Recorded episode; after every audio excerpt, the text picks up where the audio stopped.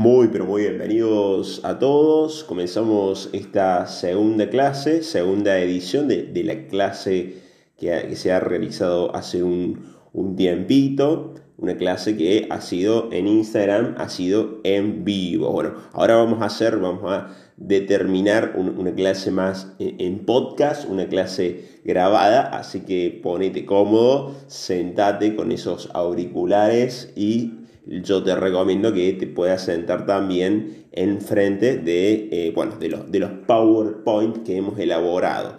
Recuerda que son dos, que ya los, están subidos a la página. Uno es Rey de Reyes y el otro es el Espíritu Santo. ¿sí? Em, bien, vamos a comenzar con el primero. Recordemos un poquito cómo hemos venido nosotros trabajando o cómo, cómo estás en el trabajo. Fíjate que algunas preguntitas iban eh, de corte, mm, eran bien para analizar la realidad social, ¿no? Em, ¿Qué es lo, que mueve a los empresarios y millonarios a ganar más dinero? ¿Cuál es su búsqueda? ¿Objetivos? ¿Qué, qué valores manejan estas personas?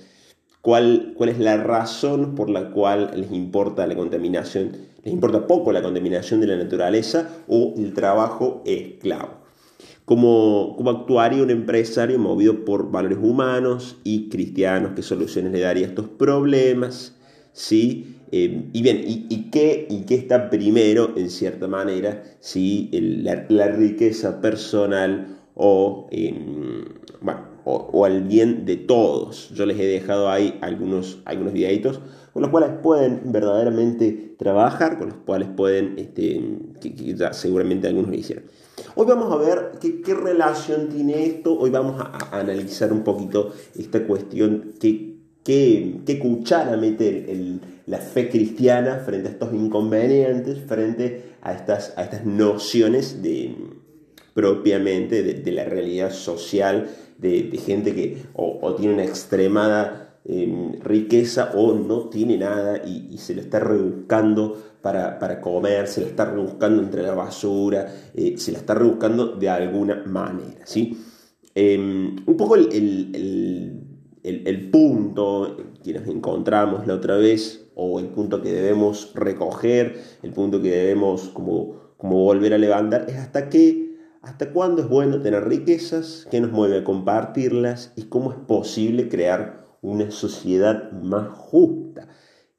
Acá, acá obviamente la, fe tiene mucho para decir y sobre todo el, tema de hoy que nos convoca, que es el Espíritu Santo como fuerza de la revolución. Es decir, el Espíritu Santo como fuerza del cambio social, el Espíritu Santo como fuerza y como, como motor para que, mm, bueno, para que todo, todo cambie.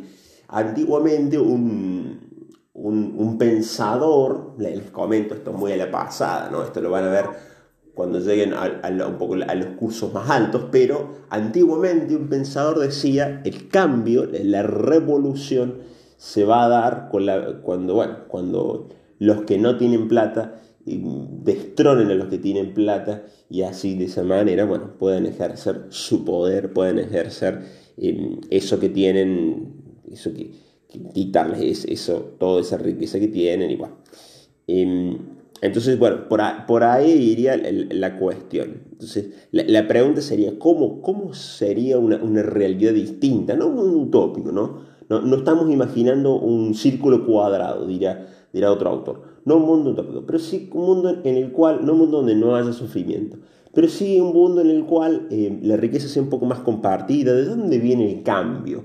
¿De dónde viene la, mm, ese, ese, ese, batacazo final para, para sacar, eh, para sacar a flote a toda la gente que, que, que vive en una condición miserable? ¿no? Pensemos, no nos vayamos tan lejos, ¿no? pensemos en nuestro propio país, en situaciones en, lugares marginados, ¿Cómo, ¿Cómo, se acaba todo eso? ¿Cómo, ¿Cómo, hacemos para que todo esto? Y, la palabra, la, Biblia sobre todo, la palabra, tiene un mensaje muy, pero muy concreto frente a todas estas situaciones. Tiene, tiene un mensaje de esperanza muy, pero muy este, particular. ¿sí? Vamos a, introducirnos. En primer lugar, les, animo a que vayamos a uno de los primeros PowerPoint que yo les he dejado. En realidad es uno de los últimos que está eh, publicado, ¿sí? Que es el que se llama Rey de Reyes. Ahí en, Rey de Reyes, ustedes eh, van a encontrar por qué a Jesús le terminamos diciendo rey, ¿no? ¿Por qué a Jesús se le da la particularidad o el título de la realeza? ¿Tiene, tiene coronita Jesús? ¿De, qué, ¿De qué forma o de qué manera podríamos llamar a Jesús rey del universo? Y acá va a haber algunas cuestiones muy importantes. Bueno, ahí, tiene la, coronita. Te animo a que, a que puedas ir siguiendo la explicación con el, con el PowerPoint, ¿sí? Bien, la primera pregunta que, se, nos, se, nos, viene, ¿no? Es, ¿qué características tienen los gobernadores y los reyes de este momento? Si vos estás en tu casa, piensa un poquito, ¿qué características posee esta gente? ¿Cuáles son las características comunes? Y a simple vista nos damos cuenta de que lo que anima a esta gente, lo, que, lo que buscan, es muchas veces algunos, algunos no vamos a decir todos, pero algunos evidentemente buscan el bien, buscan el bien de la sociedad, pero otros indefectiblemente caen en, el, poder, caen en, la acumulación de riqueza, caen en la avaricia. Em, y, esto obviamente se, convierte, se convierte en, un, en, un, problema grande para el pueblo. ¿Por qué? Porque claro, porque queda, queda la riqueza queda solamente de un lado y hay una incapacidad para compartir la riqueza impresionante, ¿sí? Em, bien, seguimos. Fíjense, ahí tenemos ahí a, mm, Kim Jong-un, ¿sí? Que, justamente cuando estábamos en vivo no sabíamos decirlo, no sabíamos repetirlo, eh, que bueno, ahora tuvimos que, que ponernos al día con cómo se llamaba el señor norcoreano que está ahí en pantalla. Bueno, lo tenemos a Donald Trump ahí, ahí diciendo fuck, ¿no? Em, lo tenemos al señor Maduro y la tenemos a la reina máxima, la reina de Holanda. Bueno, para quien no sabe, la reina de Holanda es argentina. Ella se casa con el príncipe de Holanda y bueno, que queda como reina máxima. Ahora, si yo, yo les tuviese que, que, preguntar, bueno, ¿qué característica tiene todo este tipo de gente? Y bueno, evidentemente eh, no son personajes de, de, de, lo más... Algunos, algunos, bueno, algunos no, pero Donald Trump, eh, yo no sé, eh, Xi Jinping, Kim Jong-un, eh, eh, la verdad que son admirables. Bueno, bueno yo, la, verdad a mí me cuesta encontrarle la admiración a este tipo de gente, ¿no? Porque bueno, las políticas, cuando digo políticas hablo de decisiones, las decisiones que muchas veces se toman, eh, uno no sabe si están a favor del pueblo o en contra del pueblo, ¿sí? Vamos a, continuar esto, fíjense, en, el próximo, en, la próxima diapositiva, bueno, a ver, a ver ¿qué, ¿qué, diferencia tiene este tipo de gente que aparentemente está bien, no, no son reyes, porque la constitución eh, política no dice que son reyes, son gobernantes, pero bueno, en último término, por ejemplo, el, el, gobernador, el, el, que administra la República Norcoreana, prácticamente es como un rey, ¿no? Bien, ¿qué, qué características tiene este tipo de, de gente que, bueno, que ya hemos visto? Bueno, características muy especiales, podríamos como agruparlas. Ahora, ¿qué se, ¿en qué se diferencia con Jesús? E-, esto es lo, llamativo, ¿no? Porque, a ver, a Jesús de Nazaret no es que mientras iba caminando se le, se le iba diciendo, ah, mira, ahí va el rey, ah, mira. No, no, el, tipo era un tipo que predicaba el, amor de Dios, lo hacía concreto en su vida, denunciaba las instituciones injustas, la religión, la política, denunciaba que, que dejaban a, a un montón de gente fuera de la, de, la sociedad que no, les importaba, los, descartaban como si fuese una basura. Y después de su muerte y su resurrección, que ya dijimos que la muerte y la, y la resurrección de Cristo es una resurrección en el espíritu, no es, no es obviamente una resurrección de cadáver, eso hay que entenderlo bien. La comunidad cristiana o los primeros cristianos van a decir o, le van a poner a Jesús el título de rey, ¿sí? pero un, rey como un poco, un poco diferente del resto de, los reyes. Y, le van a poner no solamente de rey de, Judea, sino rey universal. Fíjense, es un rey, Jesús es un rey totalmente diferente. ¿Por qué? Porque es, es una persona que ha venido a proponer un estilo de vida, un estilo de manejo de vida, de decisiones de la vida totalmente diferentes. Decisiones que no están centradas en el egoísmo, decisiones que no están centradas en, la acumulación de, poder, en la acumulación de dinero, sino decisiones que están centradas en, la misericordia. Y uno se puede preguntar, ¿qué es la misericordia? La misericordia es esa capacidad que nosotros tenemos de ponernos en el lugar del otro, o sea, la empatía. Em, es, eso es misericordia. Por ahí, eh, misere es, miseria, en latín, cordis es corazón. Es poner el corazón en la pobreza del otro, o sea, hacerse un pobre más. Ponerse en, el lugar del otro. Eso es la misericordia. O sea, es, es un rey que viene que viene con una lógica diferente. O sea, es una persona que viene a proponer un estilo de vida totalmente diferente. Bien, es un rey de, la, justicia y es un rey del reflejo del amor de Dios. El, reinado de Jesús es totalmente diferente al reinado que proponen los reinos del mundo. Fíjense, los reinos del mundo proponen reinados por la imposición, por la violencia. Jesús no, no, no impone, sino que propone el amor como nueva forma de relación con el otro, como, como tema clave, como tema central dentro de, la, de la propia propuesta. Por otra parte, decíamos que Jesús viene a traer un reino, un reino totalmente diferente, no un reino al estilo de Roma, no un reino al estilo del imperio, que fíjense, los imperios generalmente lo que hacen es proponer todo un sistema político, todo un sistema económico, y a partir de ahí, obviamente, em, imponerlo, eh, subyugar al resto y obligar al resto a que adhiera a este sistema político que se propone. Pero Jesús no es así.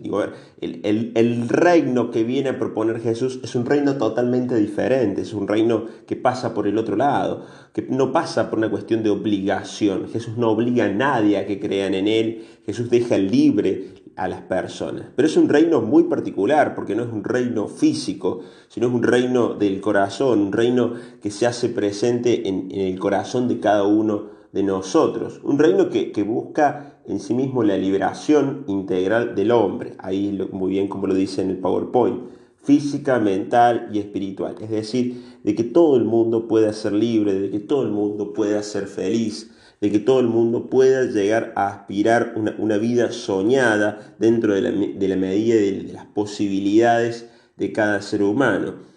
Muchas veces esto no se puede dar en, nuestro, en nuestro tiempo. Hay gente que está sometida por excesiva cantidad de trabajo.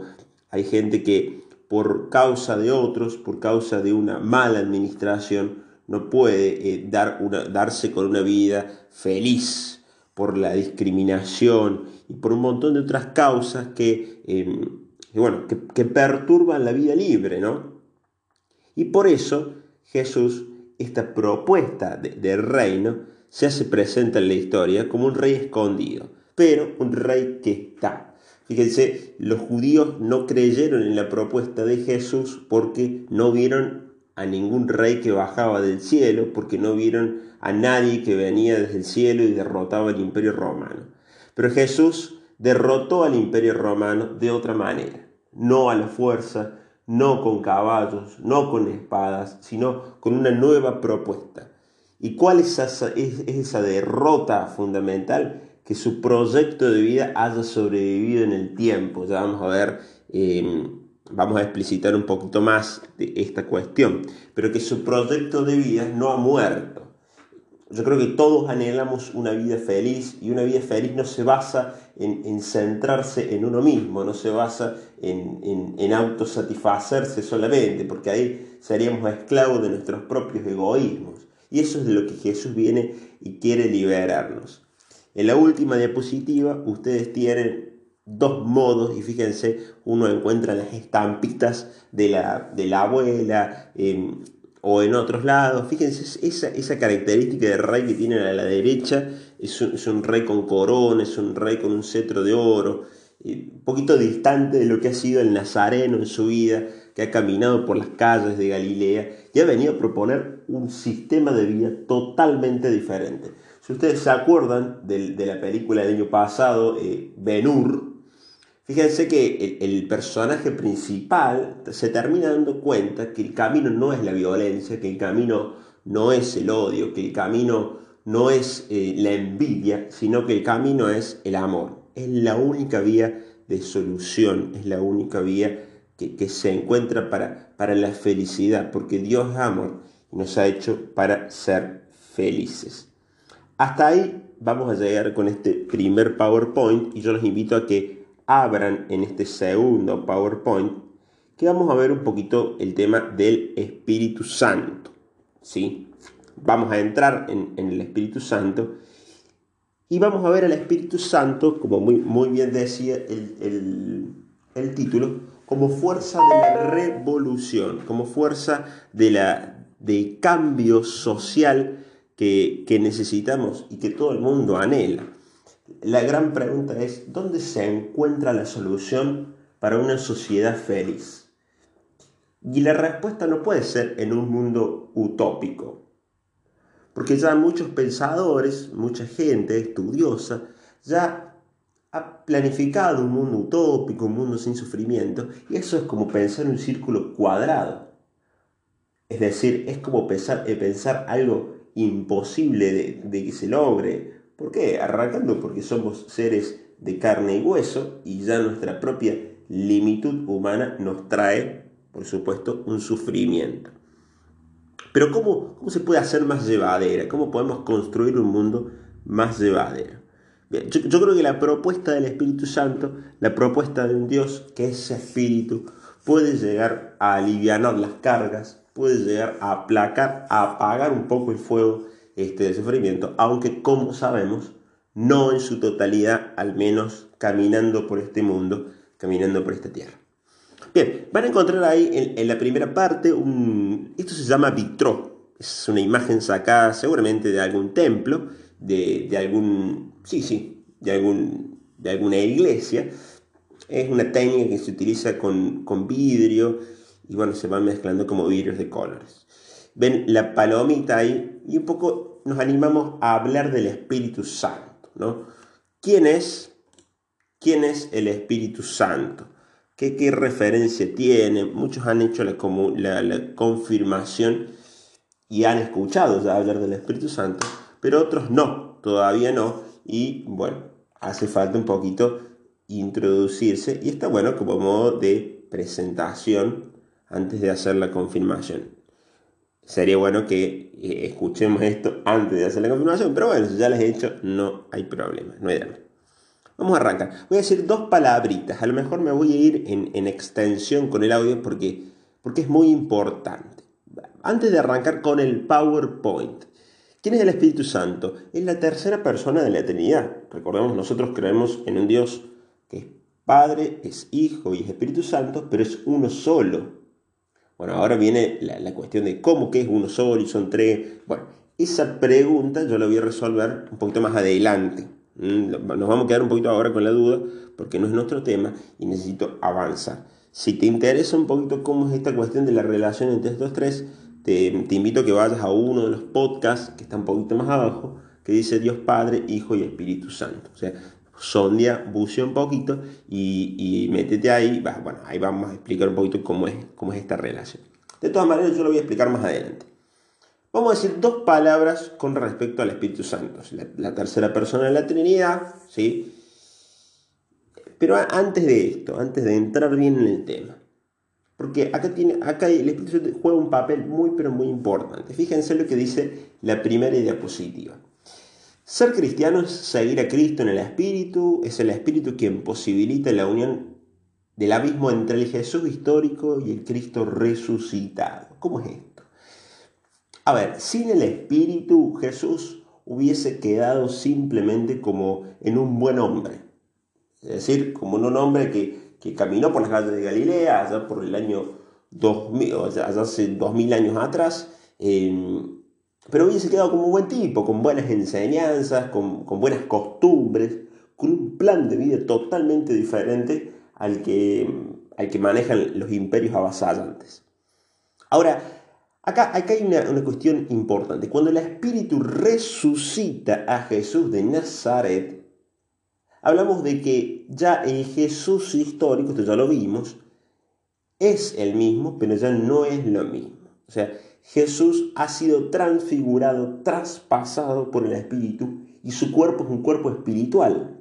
No es un cuerpo ya más de carne y hueso, sino que ha sido transformado. Recuerden esta, esta frase. Jesús es el mismo, el tipo que caminaba en la Galilea, pero ya no es lo mismo. ¿Por qué no es lo mismo? Porque está transfigurado, traspasado por el Espíritu Santo. Es decir, en algunos términos de anime, Jesús ha evolucionado, sobre todo en Dragon Ball Z. Em, entonces, si Jesús no hubiese resucitado, si Jesús no, sea, no, no hubiese sido o, o, no, no, o no es el viviente en el Espíritu, uno no se podría comunicar hoy con Jesús. ¿Se entiende? Hoy uno no, no, podría entablar una relación con Él. Eh, quedaría simplemente nuestra religión estancada en seguir un conjunto de, de normas eh, que, que, Él dijo en algún tiempo y, y ya, y se acabó, y no, no pasaría más a nada. Ahora, este Jesús en el cual creemos, no ponemos nuestra confianza en el conjunto de normas. De hecho, no, no creemos en, en, en, en, una religión. Nosotros no le creemos a la religión. Entiéndase bien lo que digo, ¿no? Le creemos a Jesucristo. ¿sí? O sea, porque podemos entablar una relación con Él, podemos comunicarnos con Él, podemos escuchar en su palabra que nos dice te amo. Y nosotros podemos responderle en base a ese te amo. Entonces, hoy en día nosotros somos cristianos y lo seguimos a Cristo en el Espíritu. ¿Cómo seguimos hoy a Cristo? En la oración, en el Espíritu. El seguimiento de Cristo ya no es caminando las calles de Galilea, es estando con Él, es pasando tiempo con Él. Entonces, ahí va el, punto o el anexo o, la posta, la papa. Em, y eso es lo lindo de ser cristiano. Uno no es cristiano porque se le cruza un día de ser cristiano. O porque dice, uy, bueno, me voy, qué buena idea ser cristiano. No, no. Uno es verdaderamente cristiano cuando se encuentra con Jesús. Ustedes me van a decir, che, pero para, ¿cómo me encuentro con el loco que ni lo veo? Bueno, ahí está, ahí está el tema. Porque Jesús obviamente no se lo ve, pero se lo siente en la oración, en nuestra vida. No, bueno, pero yo nunca lo sentí. Bueno, no faltará oportunidad. No faltará oportunidad para que Él te haga sentir su presencia. Mm, esto es muy lindo y, lleva al cristianismo y lleva a la religión a otro level, a otro nivel. ¿sí? Porque no, no seguimos un, tipo que, ha dicho un par de costumbres, ni tampoco seguimos ritos religiosos. Por eso dice abajo, en el futuro el cristiano será alguien místico o no será cristiano. ¿Qué significa alguien místico? No es eso de, del yoga, no es eso, um, no. Alguien místico es alguien que tenido una experiencia con Jesús. Es alguien que, que ha dicho, yo me encontré con Jesús. Y a partir de ahí puede ser cristiano. ¿Sí? Eh, esto es muy lindo, ¿no? Hay que resaltarlo. Entonces, gracias al Espíritu, Dios está en la historia. Gracias al Espíritu, Dios se vincula con nosotros. Esto es muy importante, chicos, porque sin el Espíritu Santo Dios quedaría elevado a una trascendencia que no tendría ni idea, primero ni idea de nosotros, ni de lo que vivimos, y, Cristo no hubiese resucitado. El Espíritu Santo, yo lo dije la otra vez, el Espíritu Santo es el delivery de Dios, o sea, es el movimiento externo de Dios, es esa salida de Dios que es espíritu, pero que también tiene que ser de Dios, porque si no es de Dios no nos llega a Dios, nos llega solamente una parte de Dios, pero nos, en el Espíritu nos llega todo Dios.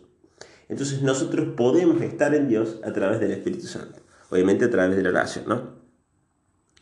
En la siguiente dice una neumatología algo olvidada. ¿Qué es neumatología? Parece una palabra más de, bueno, del, lugar de, medicina, ¿no? Uno, podría decir, ah, mira, que, le pintó el profe empezó a dar medicina, ¿no? El profe no tiene ni idea de medicina. Lo único que hace el profe es teología, ¿sí? Em, una de sus pasiones es teología, bueno, otra de sus pasiones tengo varios hobbies, ya, ya han podido ver. Tengo muchos hobbies, pero uno de mis hobbies, una de mis pasiones es la teología. La neumatología dentro de la teología, dijimos Theos, dijimos Dios, Logos, estudio de Dios, todo lo que se refiere al estudio con Dios. Pneuma, ahí está, es viento, es espíritu. La palabra neuma viene del griego, ¿sí? Y se pronunciaría así, neuma, así, casi como, como, como tirando, tirando una saliva, neuma, así. Eh, pasa lo mismo por ahí por la palabra psicología, ¿no? Que psique viene también de pneuma, tienen la misma raíz, pene, em, tiene un poquito ahí la misma raíz. Es viento, es espíritu, alma. Entonces, logos, dijimos que era estudio, cuando hablamos de neumalogos, hablamos del estudio del espíritu o del viento, ¿sí? Yo los otros días le hice una preguntita a los chicos de, primer año y me acuerdo que les preguntaba, chicos, ¿es, ¿Dios es físico? Y todos quedaban un poco ahí con la boca abierta, no saben qué responder. Yo creo que alguien en tercer año ya debería responderme esto. Pero bueno, en el caso de que no me lo pueda responder, yo lo respondo. Génesis 1.1. Uno tiene que ir a ver qué es Dios. Uno tiene que ir a Génesis, ¿no? Esto yo, yo lo quiero recordar. En el principio, cuando Dios creó los cielos y la tierra, todo era confusión y no había nada en la tierra.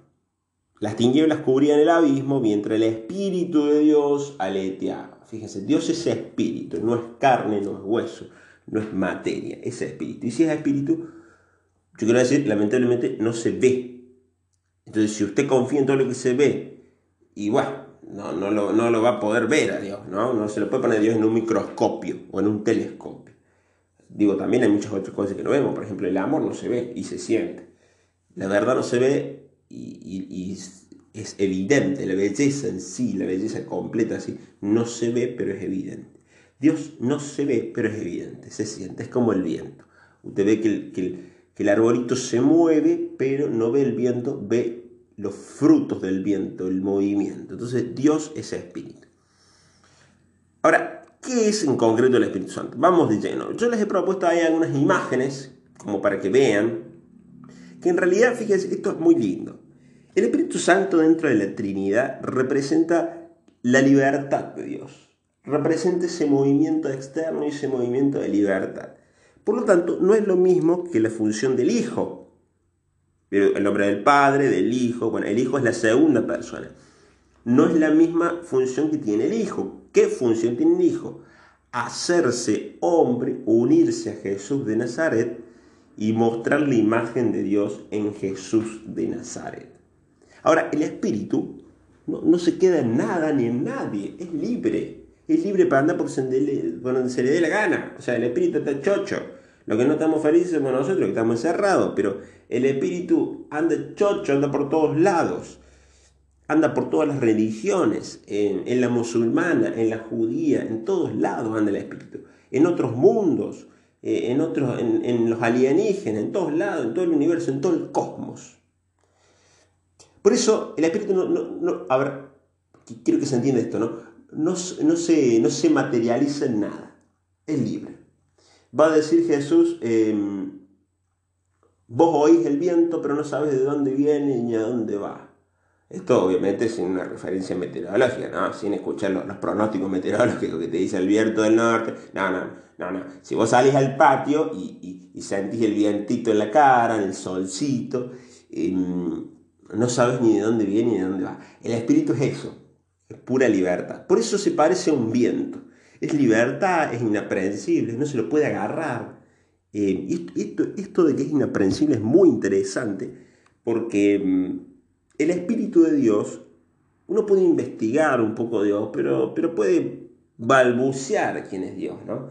La teología puede decir, bueno, Dios es esto, Dios es aquello, pero, pero es difícil decir quién es Dios, porque cuando uno dice quién es Dios, lo está encapsulando, o sea, está conceptualizando, está marcándole un, límite, una casita a Dios, y Dios es totalmente libre, Dios es totalmente 10 mil millones de veces más grande que nosotros, entonces es muy complicado, es inaprensible, no se lo puede agarrar, se siente pero no se ve, aire que da vida. Nadie se mueve, por lo menos los seres humanos, nadie se mueve si no respira una gota de aire. Yo lo pongo en el planeta Marte y automáticamente en menos de un segundo se muere. ¿sí? Em, o lo pongo en el espacio. Eh, bueno, se entiende, ¿no? Va por ahí la, cuestión. Es aire, es aire que da vida. Eh, digo, a ver, vamos a la Biblia, vamos a Génesis. Les invito a que vayamos a Génesis. En, el segundo relato de la creación, no, no, a ver, a ver, a ver, a ver, vamos, vamos parece que al primero. Em, mm, mm, mm, Hagamos al hombre nuestra imagen. No, vamos al segundo relato de la creación, o sea, en Génesis 2, ¿verdad? En Génesis 2. Y capítulo capítulo 2, versículo 7. Dice así, entonces Yahvé Dios formó al hombre con el polvo de la tierra, o sea, con tierra, y luego sopló en su nariz un aliento de vida.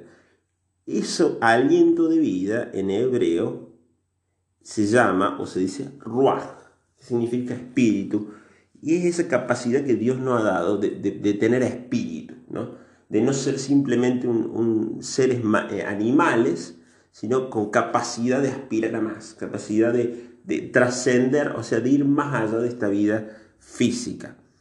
Entonces estamos hechos, somos seres espirituales. ¿Qué otra imagen tiene el espíritu? Es fuego, es fuego que da calor, que abriga en la noche, fuerza de comunión y de amor. Esto es muy lindo, porque Dios es el, eh, el espíritu es el amor dentro de Dios, ¿no? Eh, Dios Padre es el amante, Dios Hijo es el amado, en el amor que es el Espíritu. Recuerden aquellas noches, qué, lindo recordar aquellas noches de fogón, ¿se acuerdan en, los acantonamientos?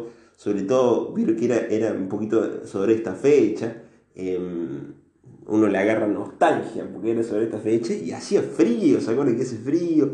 Uno lleva la la campera y qué lindo, qué lindo estar alrededor del fuego porque el fuego nos une, el fuego el fuego genera algo, genera una magia que hace que podamos abrir los corazones, que podamos reconciliarnos, que si estamos peleados con el lado, le decimos, perdóname hermano, me la mandé, eh, yo fui así, o, che, me parece que esto, y le decimos al otro lo que, lo que nos sale del corazón. Entonces, lo que hace el fuego, fíjense, lo, que hace eh, es, unir, es, dar calor, es reunirnos. Bueno, el espíritu es eso, es unión, es, es, es calidez, es amor, es capacidad de, poner en, camino dos cosas que no concordaban, ¿sí? Bien, es agua que posibilita la vida. Hay muchas imágenes dentro, muchas imágenes dentro de la Biblia que aparece el Espíritu Santo como agua. ¿sí? El, bautismo, bueno, hay un montón. Después uno si quiere buscar o se le viene, hay un montón. Digo, el agua uno no puede vivir más de tres días sin agua, eso es un dato, ¿no? Entonces, el espíritu se, puede llegar a asemejar como agua, agua que, que da vida, agua que lava lo que estaba sucio. Em, bueno, ahí va. La siguiente dice aceite que unge. ¿Qué significa ungir? Ungir significa marcar. O sea, algo quedó marcado, algo quedó manchado. ¿Se acuerdan cuando seguramente alguno ha, comido algunos tallarines, algunos ñoquis del abuelo, de algún familiar? Y seguramente, bueno, alguna vez se les ha caído un poquito de salsa en la ropa y eso después es difícil de sacar. Porque tiene aceite. Bueno, fíjense, el, aceite impregna, se mete. El Espíritu Santo hace eso. Es aceite, es, aquel que marca, ¿no? Es aquel que impregna. Marca para algo. Em, también, a ver, otra imagen. Antiguamente a las vacas, ahora se les pone un precinto. Pero antiguamente a las vacas para, saber cuántas eran el número, se las marcaba con un fierro caliente, ¿no? Se, ponía, ponía el fierro caliente y a los presos también antes, y a los esclavos también antes.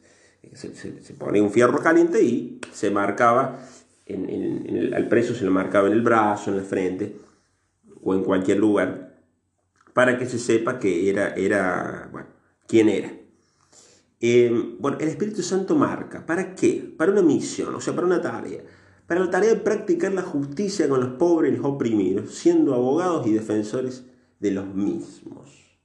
Fíjense qué interesante esto, ¿no? El Espíritu Santo no solamente nos elige, eh, sino que nos, impulsa a cambiar el mundo, a transformar ese basural que ven ahí en, algo un poquito más digno, en una, en una, mm, en una convivencia más digna, en una humanidad más, más humana, más fraterna, ¿sí? Y también el Espíritu Santo es paloma de la paz, es, ternura, es belleza. ¿no? Repasando un poquito de la historia del Espíritu Santo. Fíjense, el Espíritu Santo está en la Trinidad y se interrelaciona con las otras dos personas. En el tiempo del Padre, o sea, en el Antiguo Testamento, el Espíritu colabora o está en la creación. Fíjense, Recién leímos Génesis 1. El espíritu aleteaba sobre las aguas. ¿sí? O un viento aleteaba sobre las aguas. O sea, el espíritu es aquel que da vida a todo. Y también llama y conforma a un pueblo. Esto es muy importante. En el tiempo del Hijo em, se da a conocer como Dios amor y resurrección. Y en el final de los tiempos, la continuación de la misión de Cristo y la iglesia. Una recapitulación. Vamos a ir parte por parte. En el tiempo del Padre, ya lo dije, es creador, no solamente crea, ¿no? sino que también recrea la historia universal. Esto es muy lindo, porque, a ver, Dios nos ha creado, pero continuamente nosotros estamos descreándonos, o sea, autodestruyéndonos. Fíjense la naturaleza como está, ¿no? Eh, fíjense la cantidad de asesinatos que hay. Nosotros, Dios nos crea y nosotros nos descreamos. Eh, entonces el Espíritu sale al auxilio de nosotros para recrear una nueva sociedad, para volverla de nuevo a reconstruir. Por eso es potencia liberadora de esclavitudes. Fíjense en el Antiguo Testamento cuando Moisés saca al pueblo de la esclavitud, lo hace con la mano de Dios, con la mano del Espíritu. ¿no? Eh, Dios está presente en la liberación, Dios no quiere esclavos, esto ya, lo dijimos. Dios no quiere eh, tipos subyugados, mujeres eh, esclavizadas. Dios no quiere, no quiere todo eso para sus hijos, Dios quiere la felicidad. Y esto tenemos que repetirlo hasta cansarnos. Dios quiere lo mejor para nosotros. Entonces, suscita en determinados hombres, en determinadas mujeres, em, el anhelo por ayudar a los demás. Y eso es así, y eso es efectivo. Es profético. ¿Qué significa profeta? Que, que habla en nombre de Dios. Inspira a los habladores en nombre de Dios habla por medio de hombres y mujeres que, deber, que deberán anunciar el amor de Dios, esto es muy lindo, anunciar el amor de Dios no solamente con palabras, sino también con acciones. ¿Sí? El amor muchas veces se ve más en acciones que en palabras. Y denunciar las injusticias y transformar la realidad. Fíjense que el Espíritu de Dios es acción, no es rito, no es iglesia. Ya voy a explicar bien esto. No es rito en principio, no es iglesia, es acción, es transformación de un mundo mejor. Es decir, todo esto está antes de los ritos, todo esto está antes de la religión en sí. En el origen está todo esto. No está primero la religión, no están los códigos, no están las normas. En el origen está el espíritu, está Dios solo. ¿Sí? Y también es sabiduría interior que guía. ¿no? Aquel que es la brújula, aquel que, me da el, puntapié hacia dónde ir, hacia dónde, hacia dónde encaminarme. Bueno, ahí tienen un poco a, Ramsés, la imagen de, la película que veíamos hace dos años, sí, hace dos años ya, eh, año y piquito, em, bueno, como símbolo de, este egoísmo, símbolo de, de la avaricia, ¿no? Bien, en el tiempo del Hijo, o sea, ¿qué papel, qué rol juega el Espíritu Santo dentro de la vida de Jesús de Nazaret? Esto es muy importante, ¿no? En primer lugar, es el Espíritu quien posibilita eh, y prepara a María como madre de Dios e ícono de la iglesia, o sea, como modelo de la iglesia. En primer lugar, es el Espíritu el que da, hace posible que el Hijo entre en María. María eh, queda embarazada por obra y gracia del Espíritu Santo. No vamos a entrar ahora en, el tema espinoso de que cómo puede ser que María eh, quede embarazada de manera mágica. Eh, bueno, no voy a entrar en ese tema, porque es más espinoso y, conlleva un tratamiento aparte, es un apéndice aparte, una ventana aparte, una puerta aparte. Pero ¿con qué nos vamos a quedar? Si es histórico o no es histórico, no lo vamos a ver ahora, pero sí vamos a dedicarnos a, a entender un poquito más que sea o no histórico el hecho del embarazo, por así decirlo, el hecho de que Jesús y el Hijo de Dios se haya hecho hombre Jesús, eso es una realidad más allá si ha sido no histórico que, quedó embarazada por, por, a ver, por, el Espíritu Santo solo o por el Espíritu Santo y el concurso con, de José, ¿sí? entre los dos. Bueno, no, voy a entrar en ese tema. Pero quiero que quede claro que el Espíritu está en el momento de la venida de Dios, del Hijo de Dios, al mundo. Em, una vez ya crecidito Jesús, esto es muy lindo porque el, Evangelio de, de Lucas los otros evangelios no tanto. Pero el evangelio de Lucas, si uno le hace una leída así de corrido, se da cuenta que el Espíritu Santo está por todos lados. Y es aquel que guía a Jesús en su misión. ¿sí? Jesús está íntimamente unido a Dios, a su Padre, gracias al Espíritu Santo. Es decir, Jesús se puede comunicar con Jesús gracias a que tiene el Espíritu. Jesús es el ungido por Dios, está marcado y posee el Espíritu Santo. Y ahí hay que verlo en conexión, ¿no? Uno tiene que ver eso en conexión. Si uno, vuelvo a decir, si uno vuelve al Evangelio de Lucas y le hace una lecturita así bien rápida, por lo menos leete los, los primeros capítulos, los cuatro o cinco primeros capítulos, te vas a dar cuenta que, eh, y el Espíritu de Dios llevó a Jesús, y el Espíritu de Dios llevó a Nazaret. Y, o sea, el tipo está guiado por el Espíritu. Eso es muy lindo. Y luego ya en la muerte no queda todo en la nada, sino que de nuevo el espíritu va a entrar en acción y, y, y, es vuelto a la vida Jesús gracias al Espíritu Santo. ¿no? Y el Jesús histórico ese caminaba es ahora el Cristo viviente. Por eso eh, hay una frase muy linda de un, de un estudioso que dice así, Jesús el viviente en el Espíritu es muy lindo porque esa promesa del Padre de, poder vivir en plenitud se, realiza, se inicia con Jesús para todos. Acá guarda con entender que, oh, bueno, vamos a recibir el Espíritu después de la muerte. No. Em, nosotros estamos recibiendo el Espíritu constantemente. Y, cuando, estamos, estamos siendo resucitados por Dios constantemente. Eh, la resurrección, la última, la final, el paso del cuerpo mortal a un cuerpo espiritual, es una más, tal vez la plena, la, mejor.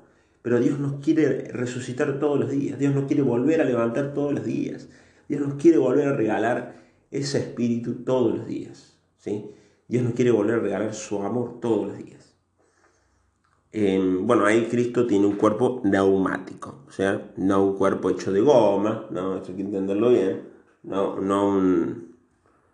Claro, no la goma de la bici, sino, bueno, un cuerpo. Bueno, ahí tenemos la imagen de María. ¿Qué función tiene el Espíritu ya con Cristo resucitado y ya eh, con los apóstoles? ¿Qué hacen los apóstoles?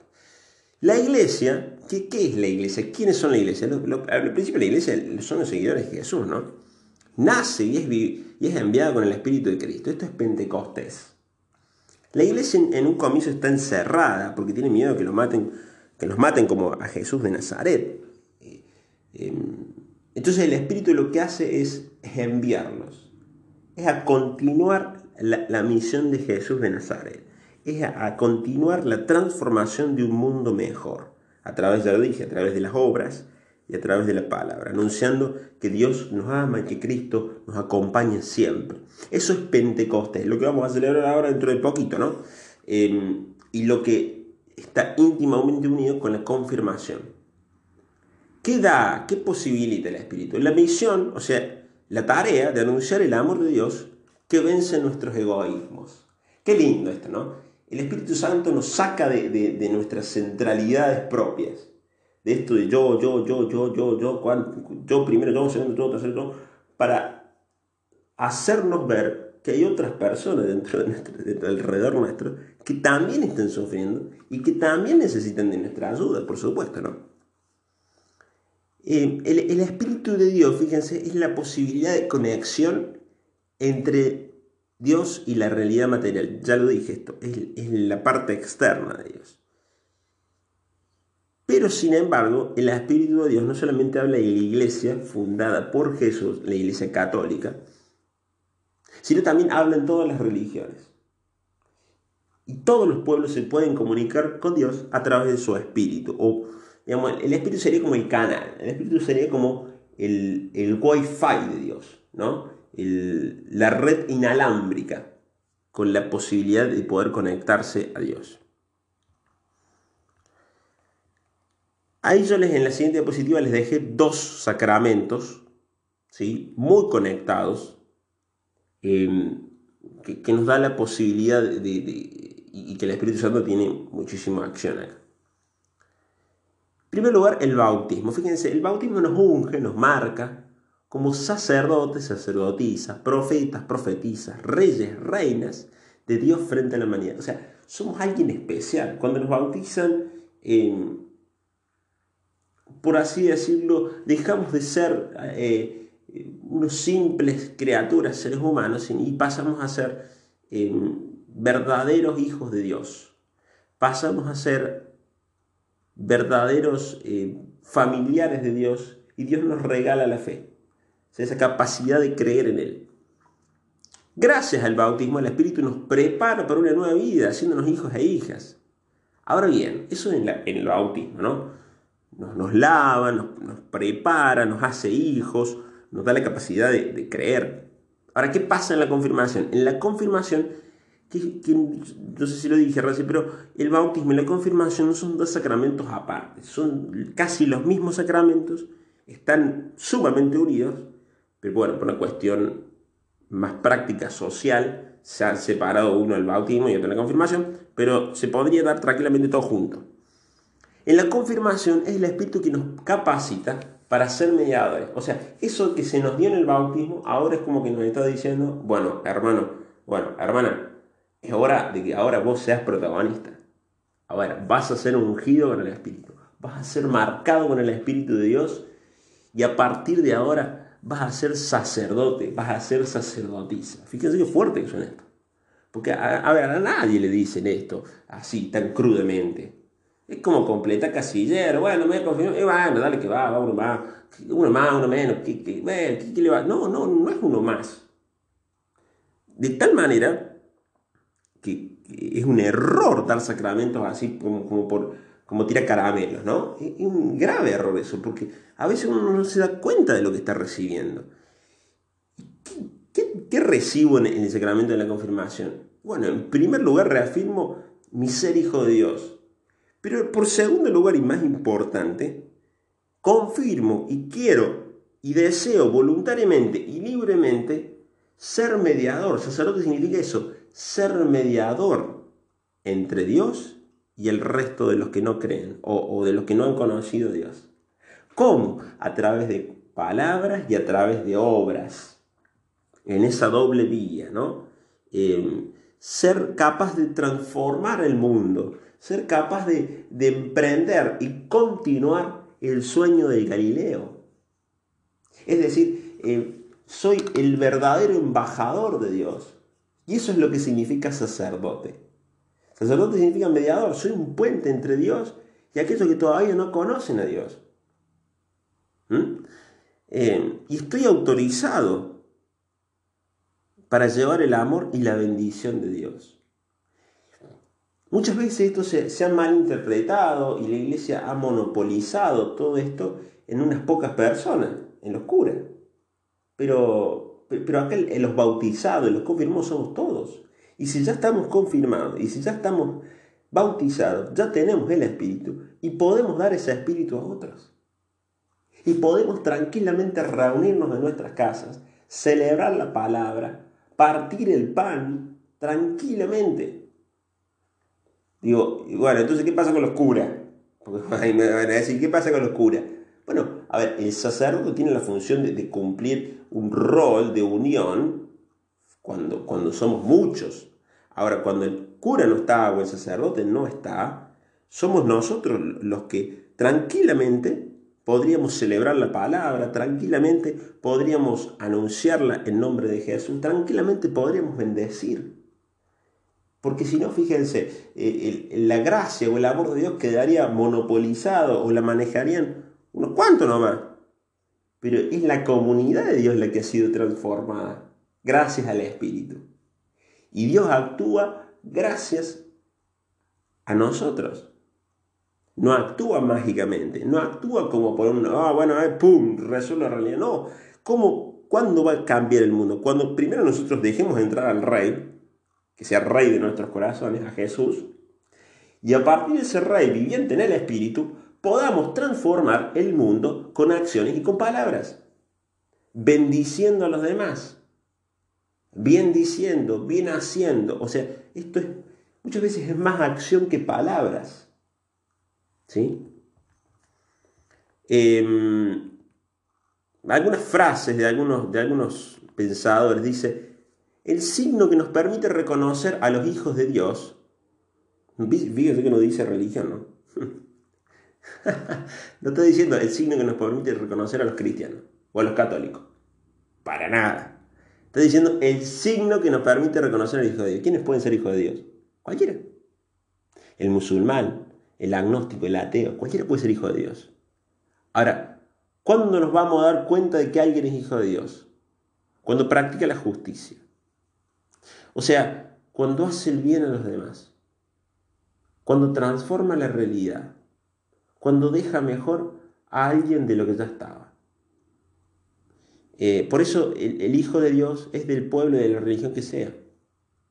¿sí? Porque la sabiduría divina está en todo el mundo, o sea, porque Dios está en todo el mundo. ¿no? La presencia de Dios en todas las cosas reviste para la fe israelita por lo menos tres notas características. O sea, que Dios esté con ellos reviste tres características totalmente eh, particulares. La primera, la trascendencia. O sea, Dios es es omnipotente, pero no omnipotente en prepotencia, sino omnipotente en amor. Intimidad, siendo el, gran amor es capacidad de amarnos y de llegar a nuestros corazones. Y de conocimiento, y nos da la posibilidad de conocerlo. Acá conocimiento, la palabra conocimiento en en el lenguaje israelita, el lenguaje hebreo, no se trata solamente de conocer a Dios vía razón, sino se trata de entablar una relación. ¿Por qué conoces a tu amigo? ¿Por qué conoces a tu novio? Porque tuviste una relación con él. ¿Cómo es Juan? Ah, Juan es así. ¿Cómo es Lucas? Ah, Lucas es así, así, así. ¿Cómo es, qué sé yo? ¿Cómo es Gisela? Ah, Gisela es así, así. ¿Por qué sabes que es así? Porque pasé tiempo con ella. Qué lindo esto, ¿no? Qué lindo preguntarle a un cristiano, che, ¿cómo es Jesús? No, Jesús es así, así, así. No por tanto estudio, sino porque pasó tiempo con Jesús. Compartió con Jesús. Vivió en el espíritu de Jesús, ¿no? Duro, duro, porque a todos nos pega esto, ¿no? A todos. Es un llamado de atención para todos. Eh, ahí les he dejado un libro de la vida de un, de un sacerdote que se llama Pedro Peca, que ha transformado una realidad en pasural en Madagascar en una ciudad. Una cosa de loco. Por eso dice, el Espíritu Santo es experiencia liberadora, no esclavizante. Digo, a ver, si la religión es esclavizante, em, hay que o, cambiarla o dejarla. La religión no puede ser esclavizante. La religión, los ritos no pueden ahogar la vida. Porque si los ritos ahogan, es complicado. Eh, me, hace acordar a una, a una prima que me decía los otros días, yo la verdad que, iba a misa y no me encontraba, no me llenaba. Y después empecé a ir a, a los evangélicos. Y ahí me juntaba, charlaba, compartía la palabra. Qué lindo esto, ¿no? Yo, la verdad, me dio mucha alegría porque pude encontrar a Dios ahí. Tal vez nuestras misas le faltan esto, ¿no? Le, faltan esto de compartir, le, faltan esto de, de, de, comunión, de comunión en el espíritu. Por eso es experiencia liberadora, no esclavizante. Experiencia, cuando hablo de liberadora, no solamente hablo de, de, algo que me libera a mí, sino que libera a toda la sociedad y transforma la sociedad. Es amor puesto en acción, no un conjunto de simples rituales, ¿no? Eso es importante. Eh, les he dejado algunos links ahí, sacerdotes y sacerdotisas, para que conozcan un poco sobre la vida de algunos hombres y mujeres que en el espíritu han transformado la sociedad. Han hecho una sociedad nueva. Eh, quiero que, que nos quedemos con dos cosas. El espíritu es capacidad de cambio, es capacidad de revolución, es capacidad de transformar la sociedad egoísta con sus consecuencias concretas en una, sociedad eh, de, compartir, o sea, de partir el pan, de, dejar de lado nuestros propios intereses solamente y pasar a un segundo estadio de decir, hay alguien que está sufriendo. Y eso nos lleva a transformar. La realidad, la realidad del que sufre, la realidad del que, del que no tiene para comer, la realidad del que está solo. Em, cuando la religión no desemboca en esto, es una falsa religión. En realidad no, eh, en realidad no, es religión, porque la palabra religión significa religar, o sea, unir, no está uniendo nada. Simplemente es una tranquilizadora de conciencia, porque no, no une nada la religión, bueno, no, la palabra en sí significa religare. Entonces, si no nos religa de nuevo, si no nos compone en una comunión como sociedad, y en algo estamos fallando. Em, apasionadamente, o, sí, con, mucha pasión, este, este hombre, Pedro Peca, ha vuelto a hacer esto. Y agraciadamente, gracias a Dios, numerosas comunidades acá en Córdoba llevan a cabo esto, se reúnen, comparten la palabra, eh, intentan relacionarse con el Espíritu de Cristo. Y esto es lo lindo. Y la transformación va a venir cuando el Espíritu nos transforme el corazón, dejemos un poquito menos egoísta, eh, y bueno, y podamos con acciones cambiar esto. Los que hemos sido bautizados, los que hemos sido confirmados, como yo en mi caso, tenemos una responsabilidad enorme no solamente el cura, no solamente el obispo, no solamente el papa. Somos todos responsables de esta transformación del mundo. Muy bien, em, espero que, bueno, continúen una buena cuarentena. Eh, cualquier duda, cualquier consulta, los estoy esperando en las clases, ¿sí? Em, bueno, nos vemos.